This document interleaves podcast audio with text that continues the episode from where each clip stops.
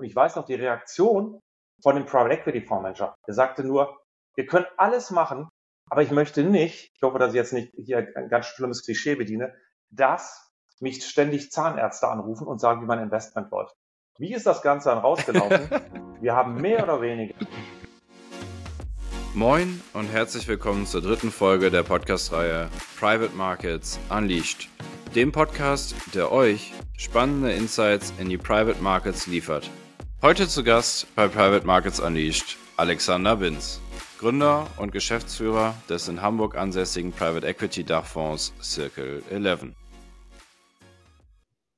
Sehr gut. So. Moin Alexander, schön, dass du da heute da bist und äh, ich bin schon ganz gespannt, äh, mehr über dich und äh, deinen Private Equity Fund zu erfahren. Vielen Dank, Philipp, für die Einladung. Ist mein erster Podcast, ähm, gebe ich gleich als erste Bemerkung mit rein. Äh, bin gespannt auf die Unterhaltung, auf die Fragen mit dem Austausch zum Thema Private Equity. Ja, sehr schön. Also, wie du ja auch weißt, ähm, habe ich vor äh, gut einer Woche auch das erste Mal angefangen, äh, als Host einen Podcast äh, letztendlich aufzunehmen. Äh, von daher bin ich dir nicht so viele Folgen voraus und äh, wir starten heute einfach mal authentisch rein und äh, schauen, dass wir eine gute Unterhaltung für unsere Gäste aufbauen. Ähm, wir haben ja schon vor einiger Zeit äh, sozusagen auch angefangen, äh, uns über das Thema Private Equity und äh, Private Equity Fund of Funds äh, auszutauschen. Ähm, erzähl uns doch gerne mal ein bisschen, ähm, wie bist du äh, zu Private Equity gekommen? Ähm, äh, Circle 11 ist ja jetzt auch nicht deine erste Station in deiner beruflichen Laufbahn. Ähm, bin schon ganz gespannt, so ein bisschen mehr über deine Historie zu erfahren. Ja, vielen Dank. Ähm, ist ganz interessant, dass wir jetzt darüber sprechen, weil es jährt sich jetzt zum 25. Mal, dass ich mit dem Thema Private Equity, Schrägstrich Privatkunde in Kontakt gekommen bin. Also wirklich auch ein ähm, internes Jubiläum. Und du hast vollkommen recht, Circle 11 war nicht die erste Station, sondern muss sagen, ist die dritte Station in dem Bereich. Und wie bin ich 1998 zu dem Thema gekommen? Man muss sagen, wie die Jungfrau zum Kinde. Ähm, damals habe ich gearbeitet für eine Tochtergesellschaft der Vereins- und Westbank in Hamburg Heute gibt es weder die Vereins- und Westbank noch die Hypo-Vereinsbank, sondern noch den Unicredit-Konzern.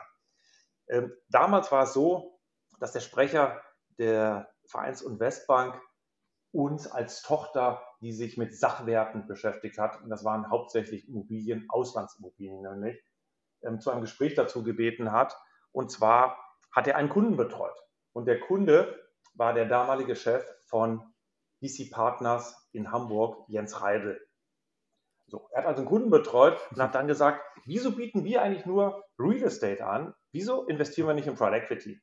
Und ich saß ehrlich gesagt da und habe gesagt, keine Ahnung, von was redet der? Ähm, Private Equity habe ich wirklich das erste Mal gehört. Ich glaube, ähm, mein damaliger Chef mehr oder weniger auch.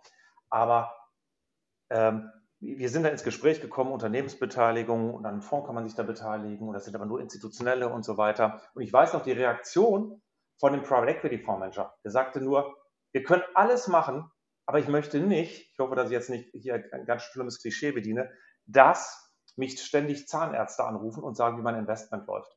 Wie ist das Ganze dann rausgelaufen? Wir haben mehr oder weniger, wir haben mehr oder weniger blind ein Investment gemacht von 20 Millionen in den Fonds BC Partners Nummer 6. Und die Bank hat gesagt, egal wie gut das läuft, egal ob die Kunden das annehmen, 5 Millionen behalten wir auf der eigenen Bilanz. Also du siehst, ganz anders als heute, Banken nehmen mal in einem Gespräch 5 Millionen äh, Commitment in einem Fonds auf die eigene Bilanz, natürlich, um das als Marketingargument zu nehmen. Ähm, und wir haben ein Investment gemacht in einen Fonds, der damals in zehn Unternehmen investiert hat in Europa. Also das Thema Diversifikation, Streuung von Risiken, Streuung von verschiedenen Währungen und Segmenten war komplett außen vor. Das Gute war nur, Damals waren wir Pionier in dem Bereich waren. Ähm, wir sind, wie gesagt, da wirklich mit offenen Augen zwar reingestolpert, aber ohne, ohne tiefe Due Diligence, ähm, Vergleich mit anderen Fonds, sondern es war wirklich ein Versuchsballon, den wir damals gestartet haben, der Gott sei Dank geflogen ist, was im damaligen Umfeld in den 90er Jahre, ähm, ich glaube, da hätte man mehr oder weniger in jeden Buyout-Fonds investieren können, äh, ohne Angst haben zu Super spannend. Also ich glaube, ähm, äh, das äh, würde man jetzt heutzutage auch nicht mehr ähm, äh, mal eben so erleben, dass jetzt eine Bank sagt, ähm, äh, ja, wir, wir investieren da jetzt mal eben mit, äh, damit unsere Kunden äh, letztendlich auch möglichst schnell das Vertrauen in unsere eigene äh, Produktpalette letztendlich dann auch äh, bilden. Ähm, wie hat sich denn dann äh, das Ganze bei dir weiterentwickelt? Also ich meine, du, du hast gesagt, ähm, am Anfang hattest du im Endeffekt äh, keine Ahnung von, von Private Equity. Äh, dann äh, habt ihr da im Endeffekt erstmal losgelegt und äh, wie hat sich dann die Geschichte im Endeffekt auf deiner Seite? Ja, also ich glaube, ohne jetzt ins Detail zu gehen, aber wir haben wirklich, ich habe wirklich das ähm, Learning by Doing, ähm, so war mein Einstieg in Private Equity. Ähm, du kannst dir vorstellen, aus der heutigen Sicht, wir hatten damals nicht so viel Regulatorik, nicht so viele Auflagen, nicht so viel BaFin äh, inkludiert, aber trotzdem, die Kunden wollten Reporting haben, wir mussten das Ganze steuerlich strukturieren und so weiter. Ähm, das ähm, haben wir alles, glaube ich, gut auf die, auf die ähm, Beine gestellt. Und danach haben wir dann angefangen, wirklich Fondsmanager ähm, zu vergleichen, Due Diligence zu machen, ähm, in, den, in Europa vor allen Dingen. Ich meine, wir saßen ja in Hamburg und haben dann ähm, kleinere Fund of Funds, auch Secondary-Lösungen 2003, 2004 aufge, aufgelegt. Und als ich dann äh, die Tochter der Finance Investment 2007 äh, verlassen habe, ähm, hatten wir im Bereich der Privatkunden der Hypovereinsbank und auch anderer ähm, Partner, die uns ähm, ihr Geld anvertraut haben, ähm, etwa 800 Millionen Assets under Management. Und dann bin ich in Anführungszeichen weitergezogen als Partner zu einem wirklich äh, klassischen Fund of Fund nach München zu, von Braun und Schreiber, die bis, bis dato sich komplett auf den institutionellen deutschen Versicherungsmarkt fokussiert hatten. Und ähm, da war meine Aufgabe einmal ähm, Fondsverbindung, also Fonds Due Diligence und dann aber auch das Thema semi-professionelle Kunden, Privatkunden dort mit aufzubauen. Und das hat angefangen 2008. Also ich habe im Juli 2008 angefangen und dann kam die Lehman Pleite. Also das war jetzt nicht das leichteste Unterfangen, da Leute für Private Equity zu äh, begeistern.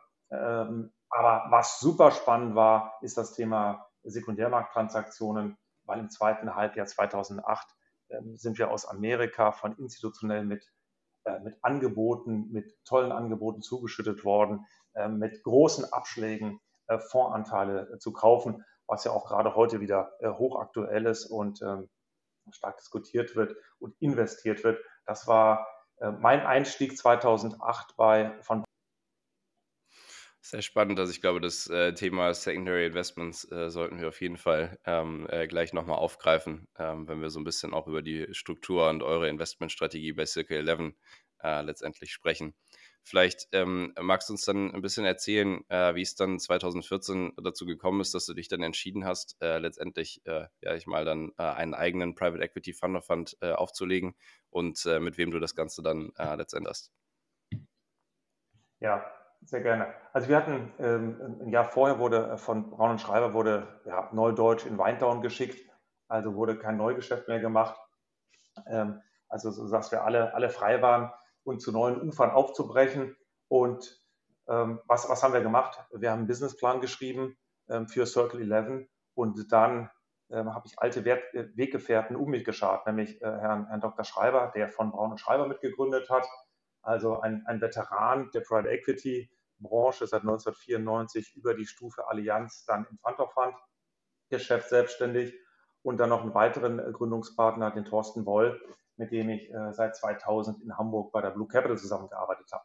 Und wir haben damals die, die Circle 11 gegründet, äh, keine große Überraschung, mit elf, mit elf erfahrenen und vermögenden äh, Privatkunden und Family Offices in, in, in Deutschland und haben gesagt, hör zu, wir können, glaube ich, ganz gut in, in Fonds investieren, wer möchte mitmachen.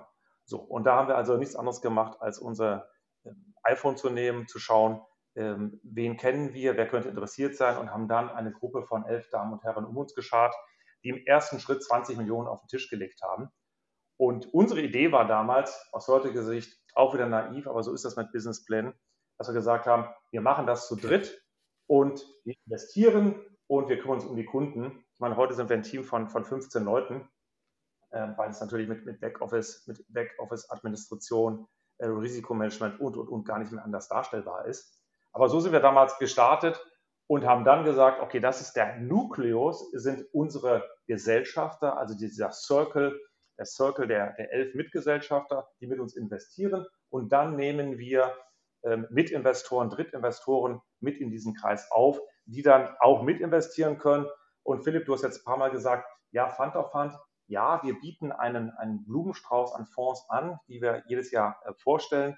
Ich möchte allerdings betonen, dass jeder unserer Kunden bei jeder unserer Vorstellung ein Vetorecht hat. Also er kann sagen, diesen Fonds, da möchte ich nicht mitgehen, die Gesellschafter investieren da, aber ich möchte nicht mitgehen. Aber wir bauen für die Kunden, da hast du vollkommen recht, ein Portfolio äh, weltweit gestreut über mehrere hundert äh, Unternehmen in der Tat. Das ist, glaube ich, total spannend, ähm, weil es definitiv ein bisschen anderer Ansatz ist als das, was man äh, von, von klassischen äh, Fund of Funds kennt, äh, dass man jetzt als Einzelinvestor quasi sagen kann, okay, in den äh, Fonds möchte ich jetzt mitinvestieren und der soll Bestandteil meines Portfolios werden, ähm, äh, ja oder nein. Ähm, ich glaube, äh, was mich da jetzt auch mal wirklich so ein bisschen dran interessieren würde, wie sieht dann so der Prozess dahinter aus? Also ähm, äh, wie selektiert ihr sozusagen vor die, die Fonds, die ihr dann im Endeffekt eurem Investorenkreis vorschlagt? Und wie äh, machen die dann im Endeffekt ihre äh, Entscheidung oder wie führen die ihre Entscheidung dann durch, ob sie dann äh, das Produkt mit in ihr Portfolio also wir, wir, folgen, wir folgen einem, einem klassischen Ansatz Portfolio-Konstruktion. Also wir haben, wir sind äh, BaFin reguliert und wir investieren über deutsche KGs. Und in eine deutsche KG packen wir immer zehn Investmentvorschläge. Und jede, jeder Investmentvorschlag, also pro Quartal stellen wir einen äh, Investment vor. Also über zweieinhalb Jahre stellen wir unseren Kunden zehn Investments vor. Und da haben wir eine, eine klare Struktur, da haben wir eine Streuung aus Europa und den USA, 50-50. Wir haben eine Streuung aus kleinen, mittleren und großen Unternehmen und schnell wachsenden Unternehmen, also Growth. Nicht zu verwechseln mit Venture Capital, sondern mit Growth Investments. Und das ist das oberste Gebot für uns, dass wir pro Quartal im Durchschnitt ein Investment machen. Also wir möchten über alle, ähm, über alle Zeiträume investiert sein und investieren. Das ist eine. Wir möchten uns nicht fokussieren auf Small Cap, Mid Cap oder Large Cap, sondern über auf alle, ähm, auf alle drei Pferde setzen. Und Europa und USA ähm, ist gleichgewichtet. Und dann haben wir noch zwei Fonds, die aus dem Growth-Bereich sind, die also in späteren Phasen in Flixbus, in Klarna, in ähm, Revolut und ähnliche investieren, aber nicht bei der Gründung, sondern in der späteren Phase. Das ist die klare Konstruktion unseres Portfolios. Und das haben wir jetzt in der vierten Fondsgeneration gemacht und genau das umgesetzt, was ich auch gerade äh, beschrieben habe. Woraus, wo, woher kommt das, dass wir da ganz strikt dran festhalten und auch nicht mal in einem, in einem Jahr sechs oder sieben Fonds vorstellen, sondern genau vier, weil das die Überzeugung seit 25 Jahren ist, ob man KKA oder jetzt bleibe ich mal im großen Bereich KKA oder Advent investiert, mag nicht kriegsentscheidend sein. Aber dass man permanent investiert ist und investiert, ist eine Sache, die sich über Jahre durchgesetzt hat. Dass man auch gerade in Phasen, in denen es ganz, ganz schwierig ist, in dem es als Privatinvestor ganz, ganz viel Überwindung kostet, jetzt in den Markt zu investieren, dass man das tut und permanent dabei ist. Und jetzt, Philipp, kommt die interessante Frage, wie bereiten wir unsere Privatinvestoren darauf vor? Und da möchte ich direkt mal, ähm, sag mal, einer, einer, einer Vorstellung den, den, den Zahn ziehen oder die, die entkräften. Es ist nicht so, dass sich bei uns jeder Investor jedes Investment en Detail anschaut und es beurteilen kann, sondern die Majorität unserer Investoren sagt, es ist euer Job, ihr werdet dafür bezahlt und ich wähle nicht aus, sondern ihr macht es. Das heißt, viele, 90 Prozent der Kunden hängen sich an unsere Investmententscheidungen ran.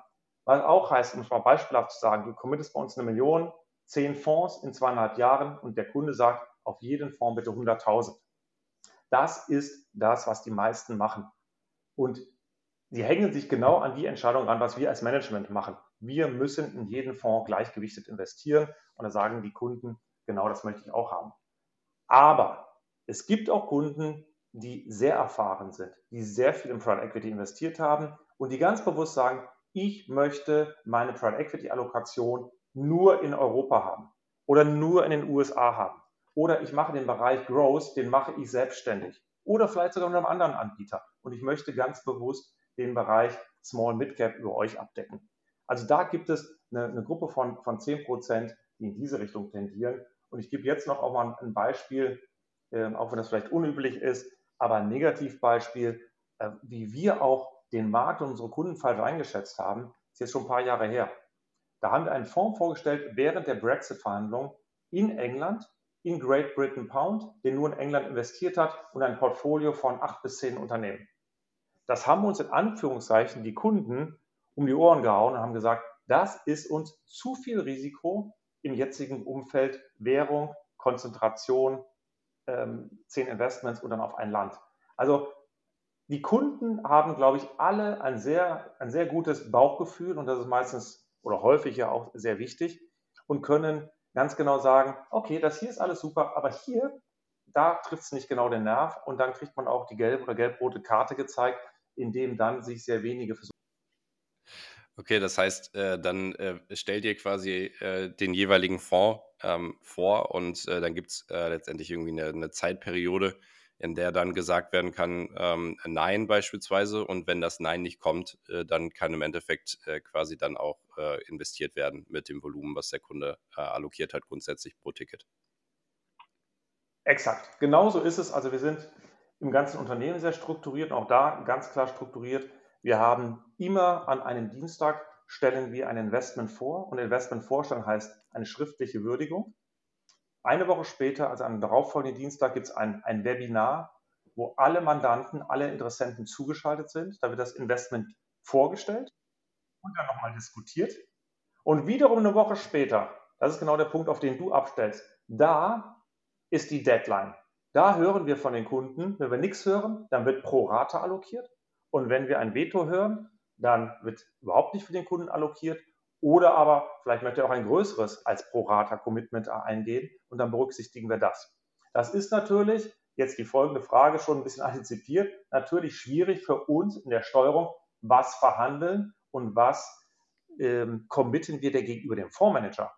Weil wir wissen ja nicht genau, was ist die Resonanz unserer Kunden und jetzt muss man natürlich sagen, nach zehn Jahren, nachdem wir Circle 11 gegründet haben, haben wir ein ganz gutes Gefühl, wie wo, wohl unsere Kunden reagieren. Aber es ist ja ein Unterschied, ob ich bei, bei Advent International 30 Millionen investieren will oder 40 Millionen investieren will. Ähm, das muss ich ja auch vorher ab mit dem, mit dem GP, also mit dem Private Equity Fonds besprechen und gucken, welche Allokation ich bekomme. Also das ist so die Herausforderung unseres Business, unseres Businessmodells. Und die zweite Herausforderung ist, dass all unsere Kunden ein differierendes Reporting und auch ähm, äh, Portfolio haben. Also wir haben ähm, über, über 300 Kunden, die alle eine verschiedene, verschiedenartige Allokation über ja, spannend. Also ich meine, die, die Frage, die sich daraus für mich so ein bisschen ergibt, ist, kann man jetzt nach äh, zehn Jahren denn wirklich sagen, ähm, weil, weiß nicht, das ist die durchschnittliche Ticket-Size, äh, die ihr in so einen Fonds investiert äh, oder ähm, variiert? Ah, nein, inzwischen, inzwischen hat sich da eine, eine durchschnittliche Ticket-Size äh, eingeschwungen und die durchschnittliche Ticket-Size ist bei uns ähm, zwischen 35 und 40 Millionen Euro ähm, slash äh, US-Dollar. Ich hätte jetzt vorhin gesagt oder vor ein paar Wochen gesagt, ist ja fast das Gleiche, aber haben wir uns ja mit Euro wieder ein bisschen nach oben bewegt. Aber das ist unsere durchschnittliche Ticket-Size. Und ich kann gerne mal sagen, 2016 haben wir bei TA einen Growth Fonds in Boston investiert. da haben wir gezeichnet 3,8 Millionen US-Dollar. In diesem Jahr 2023 haben wir ein Ticket gemacht von 42 Millionen US-Dollar. Und äh, wir hatten letzte, äh, also vor ein paar Monaten mit dem CEO äh, ein Webinar oder äh, ein, ein, ein Videokonferenz, muss ich sagen. Und da hat er sich diese, diese Kurve angeschaut, wie wir von 3,8 jetzt auf 42 Millionen über vier Fondsgenerationen äh, gestiegen sind, also von TA Nummer 12, 13, 14, 15. Und dann hat er gesagt, ich liebe diese, diese, diese Wachstumskurve. Genauso eine möchte ich, möchte ich auch bei unseren ähm, Unternehmen haben, die wir im Portfolio haben. Also da siehst du die, die Entwicklung, die wir als, als Circle 11 genommen haben. Damals haben wir 20 Millionen am Tisch gehabt. Und wir sind ja bei 610 Millionen, die wir ausschließlich für deutsche Kunden Würdest du denn sagen, ähm, also die, die Frage, die hatte ich auch schon äh, mit, mit anderen äh, Fund of Funds oder beziehungsweise auch äh, Fonds, dass sich dann im Endeffekt über die Laufzeit hinweg ähm, auch äh, letztendlich dann das Target äh, letztendlich verändert, äh, was man als, äh, sage ich mal, Unternehmen dann auch äh, ansteuert. Wenn ihr jetzt äh, beispielsweise damals 3,8 Millionen nur investiert habt und mittlerweile äh, die Ticket-Size eben so gesteigert worden ist, ähm, verändert sich dann im Endeffekt halt auch das, das Ziel, was man anspricht, überdurchschnittlich, weil nicht jeder Fonds kann so viel Geld aufnehmen, wie jetzt dann zum Teil dann auch im Endeffekt. Also entweder, entweder bist du ähm, sehr gut vorbereitet, Philipp, oder, ähm, oder triffst auf jeden Fall die Herausforderung, die wir Anfang dieses Jahres gesehen haben. Wir haben uns nämlich viele Fonds angeschaut im, im, im, Deutsch, im deutschsprachigen Raum, ähm, aber auch im, im, im Iberisch, auf der Iberischen Halbinsel und in Skandinavien. Und das waren Fonds, die wir hoch, hochspannend fanden. Das waren sogenannte Spin-offs, also Spin-outs von erfahrenen Managern, die sich selbstständig gemacht haben. Und zwar nicht in der ersten Fondsgeneration, mhm. auch vielleicht in der zweiten Fondsgeneration. Aber ein Fondsvolumen, äh, ich jetzt, wenn ich jetzt an, an München denke, die Teams, die wir uns da angeschaut haben, 40 Millionen groß, äh, andere war 75 Millionen groß, andere 110 Millionen groß. Wie will ich da 30 oder 40 Millionen unterbringen? Also entweder nehmen Sie mich mit dem Ticket-Size gar nicht auf, oder aber ich bin dominierender Investor mit über 50 Prozent, möchte ich nicht sein. Und da haben wir gesagt, wir werden eine, eine zweite äh, Fondslinie lancieren, lancieren müssen, damit wir auch diese Fonds ähm, bedenken können, das heißt bei uns Alternative Strategies 1, wo wir genau an solche ähm, Fondsmanager denken. Der Fonds ist, ist, kleiner vom Volumen und wenn der, wenn der Fonds, also unser aktueller Fonds, Hauptfonds ist 280 Millionen groß, der Alternative Strategies, den wir aufgelegt haben, am 1. September haben wir lanciert, der ist jetzt 30 ähm, Millionen groß. 30 Millionen durch 10, das ist relativ einfach, dann machen wir 3 Millionen Tickets. Da können wir genau solche Fonds, die in die große Strategie nicht mehr reinfallen, können wir bedienen und äh, problemlos investieren. Und ähm, das ist ein Bereich, wie gesagt, den wir jetzt am 1. September offiziell lanciert haben, um genau dieser Problematik, die du gerade angesprochen hast, aus dem Weg zu gehen, beziehungsweise die Opportunitäten, die sich da ergeben. Ähm ja, das spiegelt im Endeffekt wirklich auch das wieder, was ich äh, jetzt auch über die Zeit äh, immer wieder gehört habe, ja, dass natürlich ähm, im Endeffekt auch äh, Fonds äh, so zwischen 30 und, und 100 Millionen äh, an Zielvolumen äh, sehr, sehr spannende Performance im Endeffekt erwirtschaften können. Und dass es nicht im Endeffekt immer der größte ähm, äh, Fonds sein muss oder äh, das Haus mit dem größten Marketing-Spend, was am Ende vielleicht irgendwie dann für den Anleger die, die beste Rendite oder, sage ich mal, eine gute Rendite erwirtschaftet. Ähm, dementsprechend ja. vielleicht mal übergeleitet, wie würdest du denn äh, jetzt, äh, sage ich mal, nach, nach den ganzen Jahren ähm, äh, Erfahrung ähm, äh, mal einen, sage ich mal, möglichst erfolgreichen GP äh, eines Fonds beschreiben und äh, wie muss der sozusagen aussehen, damit ihr ähm, auf den aufmerksam werdet und den dann im Endeffekt auch. Das ist eine, das ist eine, eine gute und, und, glaube ich, sehr, sehr schwierige Frage, die so, so allgemein zu beantworten muss ein ähm, GP auf, aufgestellt sein ich kann mal, mal sagen, was sich was ich bei uns, bei uns inzwischen ganz, ganz stark äh, durchgesetzt hat, ist einmal das Thema Alignment of Interest. Also Alignment of Interest, irgendwie ist das bei der Circle 11, muss man ganz klar sagen, in der, in der DNA. Ähm, wir investieren inzwischen aus dem Gesellschafterkreis 180 Millionen Euro und sagen, lieber Kunde, äh, lieber Philipp, möchtest du mitmachen? Wir als, aus dem Gesellschafterkreis haben jetzt insgesamt 180 Millionen investiert dann werden wir ausschließlich erfolgsabhängig bezahlt. Das ist, glaube ich, auch ein großes Alignment of Interest. Und ich glaube, dadurch geprägt, gucken wir auch GPs an. Wir schauen bei den GPs uns an, wie ist da das Alignment of Interest. Also was ja, wir haben einmal das Thema Management Fee, das vernachlässigen wir mal, aber wir haben ja, also jetzt in dieser jetzigen Betrachtung, aber wir haben ja hauptsächlich das Thema Carry. Der Private Equity Fonds geht ja an den Start und sagt, ich möchte 20 Prozent oder vielleicht auch manchmal einen Tick mehr möchte ich von dem Gewinn, also zwischen Einkaufspreis und Verkaufspreis, möchte ich vereinnahmen. Und diese, diese 20 Prozent, das ist ja mehr oder weniger in Stein gemeißelt. Aber die Frage ist, wie werden diese 20 Prozent im Team, ähm, im, Team, im Team verwaltet und verteilt? Das ist ja ganz, ganz wesentlich. Ähm, wir haben heute noch, es gibt heute noch, noch Fonds, wo die, wo die Gründer, die das Unternehmen vor 25 Jahren gegründet haben, 50 Prozent vom Carry haben oder mehr und den Rest auf ihr Team verteilen. Da ist wirklich, da ist wirklich bei etablierten Fonds immer bei uns die Frage an das Team, warum macht ihr das unter diesem Dach hier, wo die Gründer so viel vom Erfolg abschöpfen und aufs Team so wenig verteilen? Ja, das ist, das ist eine, also eine Frage und das sind Fonds, wo wir nur in Ausnahmefällen investieren. Uns gefällt viel mehr dieses Thema. Wirklich, ja, alle Teammitglieder sind beteiligt am Unternehmen, alle bekommen vom Carry äh, was ab, alle sind mehr oder weniger von Anfang an an diesem großen Carry-Kuchen äh, beteiligt. Also wir glauben, dass das ähm, eine, der, eine der Gründe ist, warum Fonds äh, performen, warum wirklich das, ähm, warum dann ein Team funktioniert, wenn die Economics, wenn an den Economics auch alle ähm, partizipieren. Es ist vollkommen klar, dass Senior Partner mehr kriegen als ein Associate. Darum geht es nicht. Es geht nur darum, dass es nicht äh, konzentriert ist. Und dann ist die, das ist mal die, die, der, eine, der eine Punkt. Der, der andere wesentliche Punkt zum Thema Hygiene in einem, in einem Unternehmen ist, sind wirklich noch alle, die mit dabei sind, vollkommen incentiviert und motiviert, sich für das ähm, Unternehmen, für den GP ins Zeug zu legen und damit für uns als LP. Oder sind sie nur noch da, ja, weil sie schon immer da waren und weil sie, weil sie, weil sie ihr Baby nicht loslassen können? Wir haben überhaupt kein Problem damit, wenn etablierte und erfahrene Manager gehen und dann schauen wir uns halt die zweite Reihe an. Wer kommt nach? Wer kann in diese Fußstapfen treten? Sind die zu groß? Sind die Leute ähm, richtig äh, herangezogen worden? Das ist für uns das, das wichtige Thema. Also das, auch das frühe Übertragen äh, von Verantwortung ist ein, ein, ganz wichtiges Thema und eine, eine, breite Aufstellung, dass es nicht an, an ein oder zwei ähm, Köpfen hängt. Das sind jetzt mal so ein paar Sachen rausgegriffen oder zwei, drei Sachen rausgegriffen, die für uns äh, wesentlich sind, wenn wir uns ähm, Fondsmanager ähm, anschauen. Das ganze Thema, das ganze Thema äh, Due Diligence und so weiter lasse ich mal außen vor. Warum lasse ich es außen vor? Weil das nochmal zurück, Philipp, zu, meiner, zu meinem Beginn 1998, äh, BC Partners, da haben wir einen Two-Pager bekommen, wo ein paar Zahlen drauf standen. Das ist jetzt kein Witz.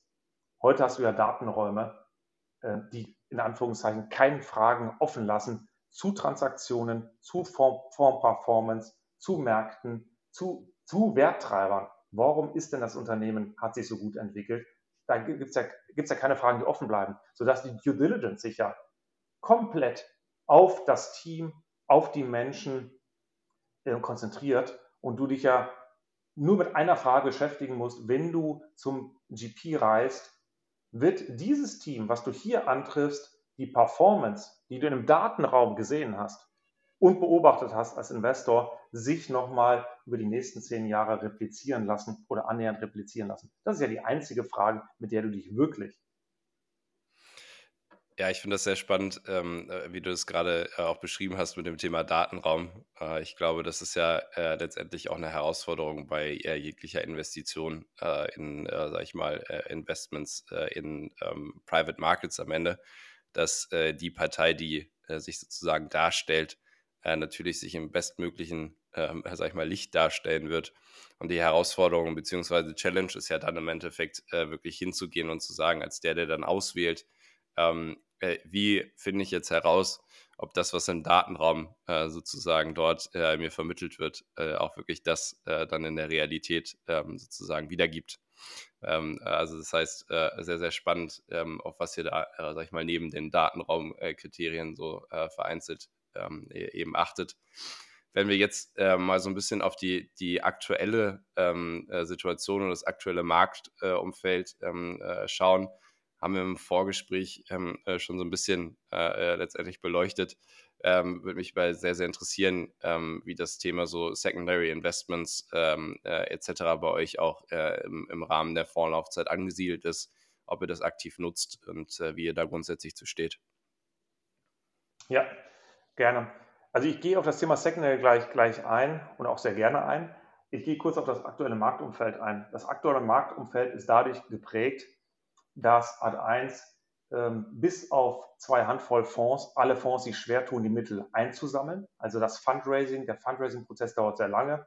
Das ist für uns erstmal wirklich allein positiv, weil wir haben viel mehr, viel mehr Zeit, uns die Fonds äh, anzuschauen. Gerade Fonds, die wir nicht seit 10, 20 Jahren kennen, ähm, haben wir also sehr, sehr viel Zeit, haben, haben Zeit zu schauen, wie entwickelt sich auch ein Fondsmanager ähm, während des Fundraisings, Gegebenenfalls hatte ich schon Investments gemacht, also haben schon quasi ein, ein halbes Portfolio, ähm, bevor, wir, bevor wir einsteigen. Also das ist erstmal sehr positiv.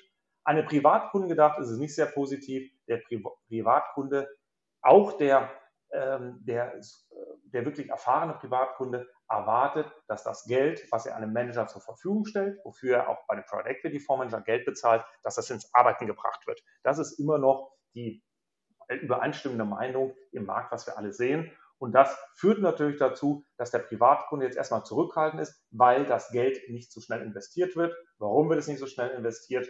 Weil sich Angebot und Nachfrage noch nicht treffen. Der Verkäufer verlangt für sein Unternehmen noch so viel wie vor zwei Jahren. Jetzt haben wir Zinsen.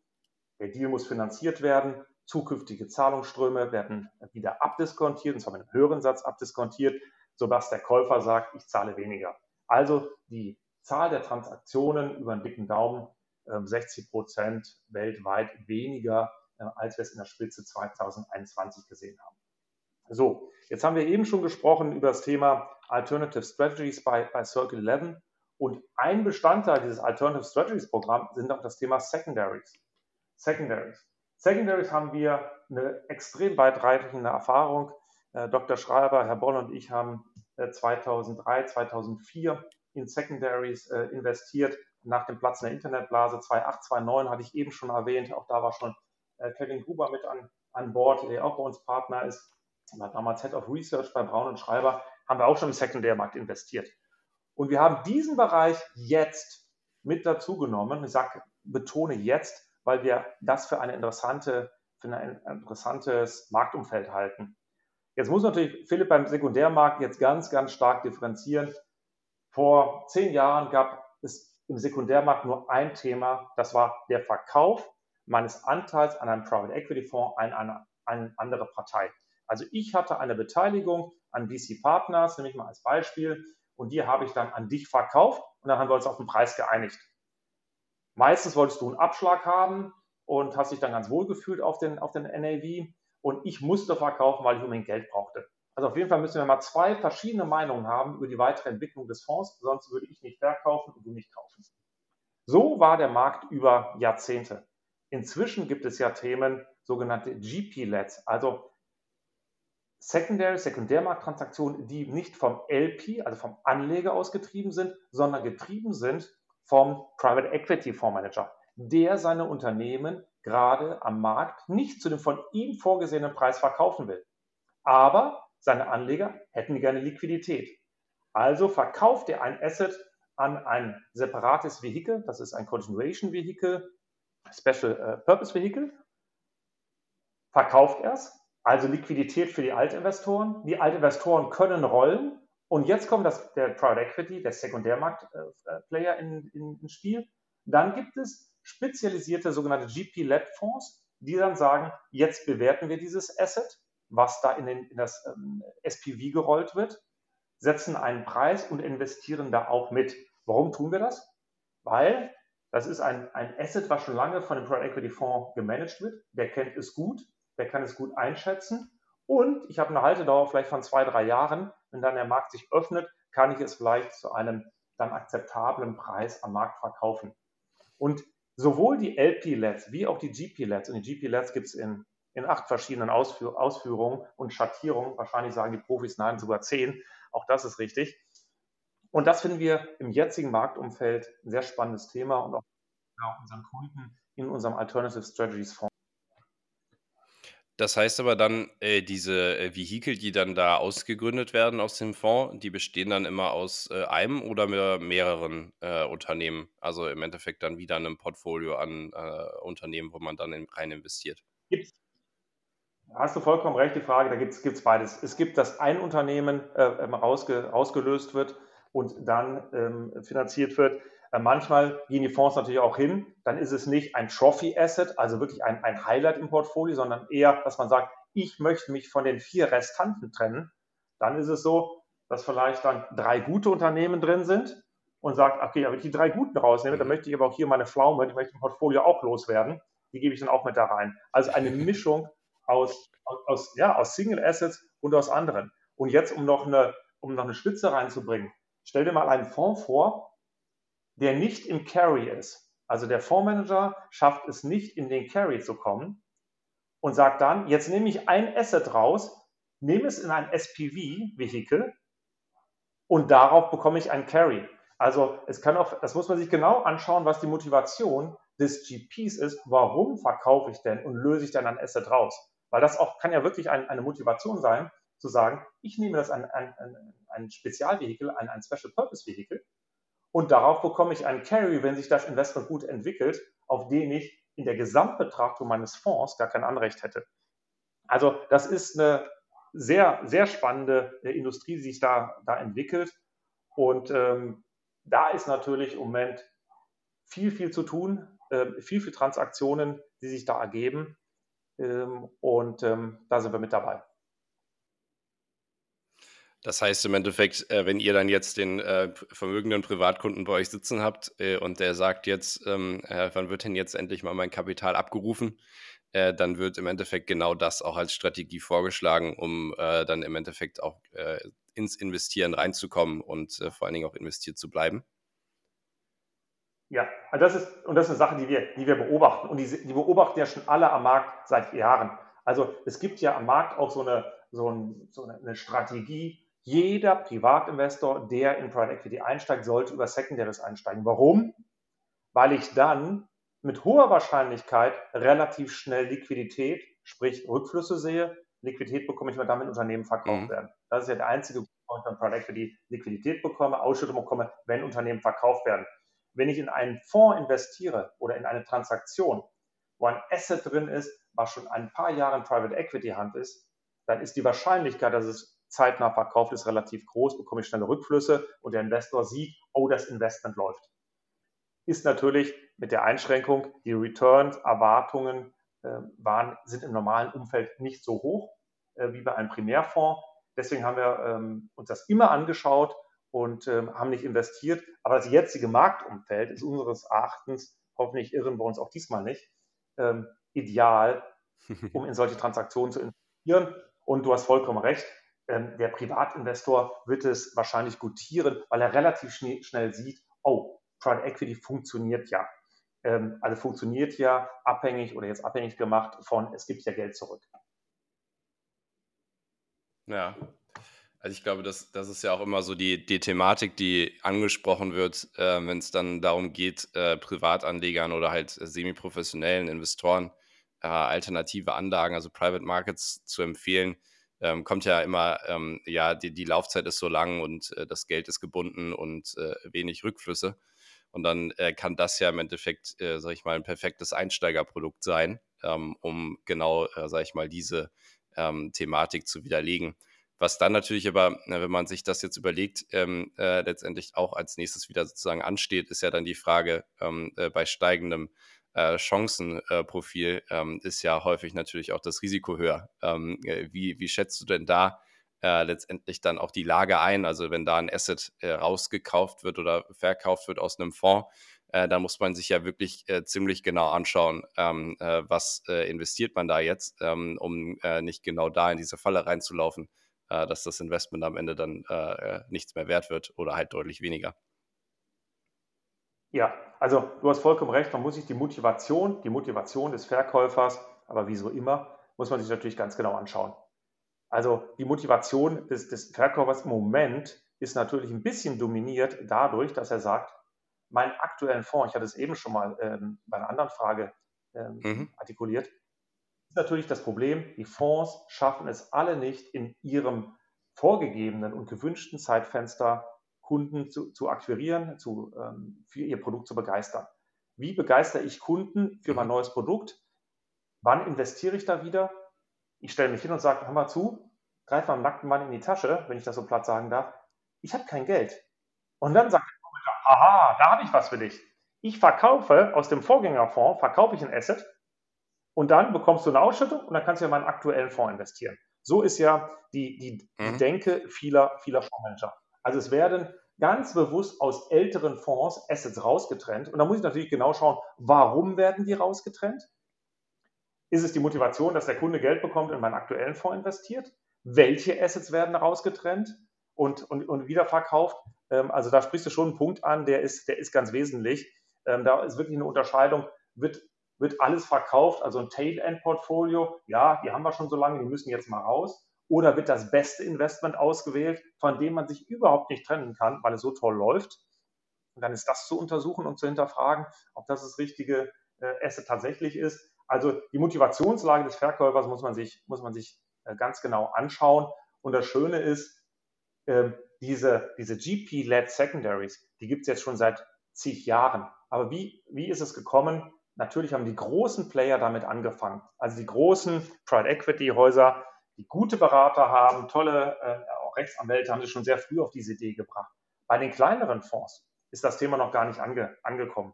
Und das ist ein Thema, wo wir uns auch mit unseren Partnern darauf konzentrieren.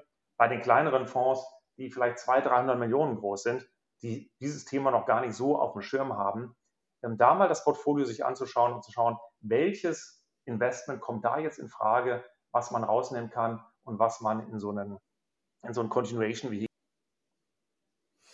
Vielen Dank. Ich glaube, das ist äh, ein super Einblick und äh, hilft sehr weiter, die aktuelle äh, Lage auch so ein bisschen einzuschätzen und äh, vor allen Dingen aber auch ähm, einen Eindruck davon zu bekommen, äh, was für äh, Chancen ergeben sich auch aus dem Marktumfeld. Wenn wir jetzt mal ein bisschen losgelöst ähm, von der Strategie von Circle 11 ähm, mal auf die Person Alexander Binz schauen, ähm, wie sieht denn deine eigene äh, Allocation aus und ähm, äh, wie stellst du die auf und äh, ja, wie bewertest du die auch vielleicht in regelmäßigen Abständen? Ja, also meine, meine eigene meine Allokation im, im Private Equity, die ist ähm, ja Circle 11, äh, Circle 11 dominiert, welch, welch Wunder. Ähm, ich habe ja mit, den, mit meinen beiden Kollegen die Firma zusammen gegründet und unsere, unsere Aussage war von Anfang an, wir investieren signifikant in jedes einzelne Investment, was wir vorstellen. Jetzt kannst du zehn Jahre nehmen. Wir stellen jedes Quartal ein Investment vor. Also mein Portfolio, wenn ich jetzt hier in, unser, ähm, in unsere Reporting-Übersicht äh, klicke, ähm, da habe ich äh, tagesaktuell, an wie viele Fonds ich beteiligt habe. Das ändert sich nicht jeden Tag, aber an wie viele Portfoliounternehmen ich beteiligt bin. Also ich bin ähm, jetzt an, ähm, an, an 6, 620 Portfoliounternehmen äh, beteiligt, 45 Prozent USA, 45 Prozent Europa. Dann noch äh, Südamerika ähm, und, und Asien wird durch amerikanische Fonds abgedeckt. Also wir investieren nicht aktiv in diesen beiden Bereichen, aber über amerikanische Fonds. So sieht mein Portfolio aus und es ist gestreut mit Small, Large Cap äh, Growth Fonds. Und ähm, das ist mein, mein, ganz großes, mein ganz großes Standbein. Natürlich, natürlich muss ich sagen, vollkommen ähm, äh, überallokiert und hat nichts mit strategischer Asset Allocation zu tun. Ähm, also frag mich jetzt nicht nach meinen Immobilien oder nach meinem liquiden äh, Portfolio, sondern es dominiert durch ähm, die Private Equity Investments, die wir als Firma, die wir als Firma äh, tätigen. Ähm, das ist ja auch der Grund, warum Herr Boll, Herr Schreiber und ich äh, alle ein Vetorecht haben, in, in, auch in unserem IC-Committee. Nicht nur, weil wir erfahren sind, sondern weil wir auch, wie gesagt, signifikant in jedes Investment investieren müssen. Und das unterscheidet uns von jedem anderen Investor bei uns wir müssen. Wir können nicht vorschlagen, lieber Philipp, investier doch in TA Associates, aber wir sind nicht dabei, sondern es ist umgekehrt. Äh, du kannst fragen, was investiert ihr denn? Und dann kannst du überlegen, ob du mitmachst. Ähm, ich glaube, oder ich, ich glaube nicht, sondern das ist die Erfahrung, die ich jetzt wirklich seit 25 Jahren gemacht habe. Du hast einen ganz anderen Blick auf die Investments, gehst ganz anders ran, wenn du erstmal dein eigenes Geld ins Feuer stellst, bevor du das äh, Geld deiner Mandanten reinstellst. Also das zu dem Thema, äh, wie, wie ich mein, mein äh, Geld anlege und, ähm, und, und allokiere. Und Punkt. Ich finde das eine äh, großartige äh, Schleife und auch einen guten Abschluss, ähm, weil du hast deine äh, Karriere äh, im Private Equity damit begonnen, dass die Bank, für die du gearbeitet hast, im Endeffekt selber investiert hat und noch heute oder gerade besonders auch jetzt bei deinem eigenen Fonds ähm, äh, fahrt ihr im Endeffekt die gleiche Strategie. Ja, das heißt, ähm, das muss sich ja sozusagen wirklich bewährt haben und äh, letztendlich dann äh, auch wirklich Trust äh, mitbringen für die Leute, die sich dann äh, äh, schon in der Vergangenheit und potenziell noch in der, in der Zukunft für Investments bei euch sozusagen interessieren. Also sehr, sehr spannend.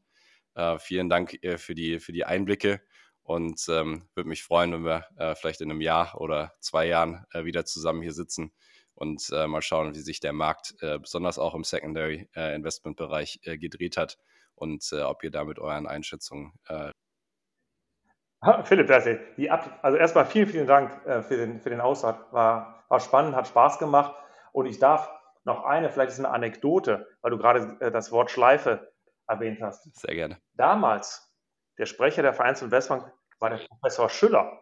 Der Professor Schüller hat das Thema Private Equity damals vorgeschlagen, sage ich mal, und hat gesagt, warum machen wir das eigentlich nicht? Und der Professor Schüller, so schließt sich der Kreis, ist jetzt 25 Jahre später ähm, großer äh, Shareholder bei Circle 11, großer Investor bei, bei Circle 11 und ich hoffe auch großer Fan von Circle 11. Aber ich will nur sagen, so schließt sich auch nach 25 Jahren wieder der Kreis zum Thema Anfänge von Private Equity und jetzt zu einem äh, Anbieter, der sich auf jeden Fall in Deutschland äh, recht ordentlich etabliert hat.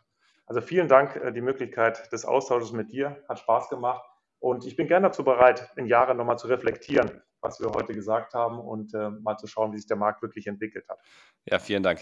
Also dann noch eine schöne Weihnachtszeit und äh, bis ganz bald. bis bald. Ciao, ciao. Danke. Ja, auch bis bald.